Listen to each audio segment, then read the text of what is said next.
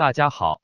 首先，葫芦与您说说外媒记者采访新疆代表团被粗暴抢夺记者证。新疆人大开放团组全体会议昨日下午在人民大会堂新疆厅举行，吸引了上百记者到场。近年因为铁腕治疆在海外恶名昭着的自治区党委书记陈全国在会上主动表示，多给时间记者提问。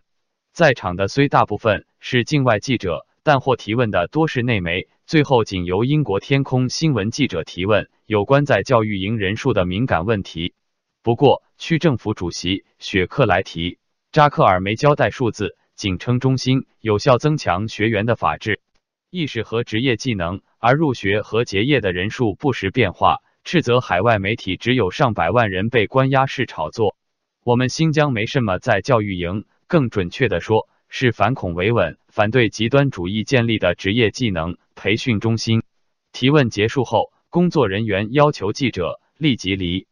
开新疆厅，记者一至新疆厅门外等候官员扑咪，但再被驱赶。香港电台拍摄的片段显示，有工作人员走到一名手持摄影机的记者身前，一手拿起记者胸前的记者证，随即把记者颈项上的挂绳也强行抢走，呵斥：“你要拍什么？告诉我，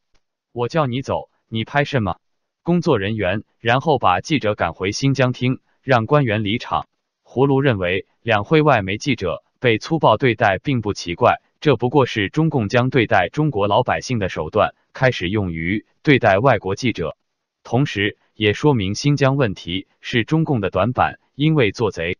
心虚。接着，葫芦与您谈谈天门市一千余名学生上街抗议的事。湖北省天门市职业学院的逾一千名学生三月十一号拉横幅游行至市政府。抗议天门市职业学院要求学生迁动户口，却一直拖延不给学生落户，让学生们成为黑户之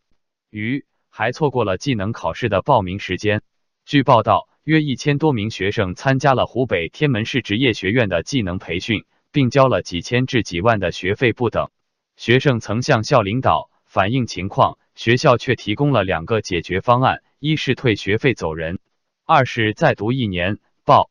考明年的技能高考，但不能保证可以报上名。另外，当局也派出大批警察暴力对待学生，多名学生被打伤。对于天门市职业学院未能妥善处理学生落户问题的情况，旅美法律学者滕彪分析认为，这是中国的户籍制度所造成的。中国除了户籍制度，还有学籍。你如果要到某一个学校去上学的话，要有学籍。没有学籍就没办法在这个学校读书，户籍制度是个根本原因。如果一个人不在自己的户口所在地工作的话，在另外一个地方居住的话，那这个人就没有户籍。没有户籍就相应地上不了学，办不了保险等，很多最基本的公民权利都没有。葫芦认为，上千名学生因户籍问题不能参加高考，责任当然在学校。但政府不仅不解决问题，相反去解决反映问题的学生，确实荒唐。最后，葫芦与您说说美国撤离所有驻委内瑞拉外交官的事。据俄罗斯 RT 电视台报道，美国国务院于三月十二日宣布，将撤回驻委内瑞拉的所有剩余外交人员，理由是当地情况不断恶化，并指出美国驻委内瑞拉大使馆的工作人员会对美国政策造成制约。川普上月二十三日被记者问及会否出兵委内瑞拉时说：“美国目前没有考虑采取任何措施，但所有选项都是可能的。”白宫早在今年一月召回所有非紧急使馆工作人员，同时呼吁美国公民不要随意前往委国，因为该国充满犯罪、内乱、卫生条件差，甚至会任意逮捕美国公民。国务院也强烈要求留在委内瑞拉的美国公民立刻返国。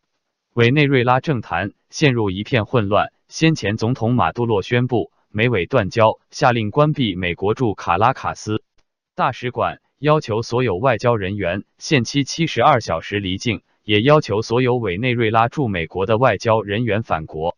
当时国务院表示，仅会裁减人力，不会关闭大使馆。此外，委内瑞拉总统马杜洛表示。已逮捕两名潜在的破坏者，他们试图破坏位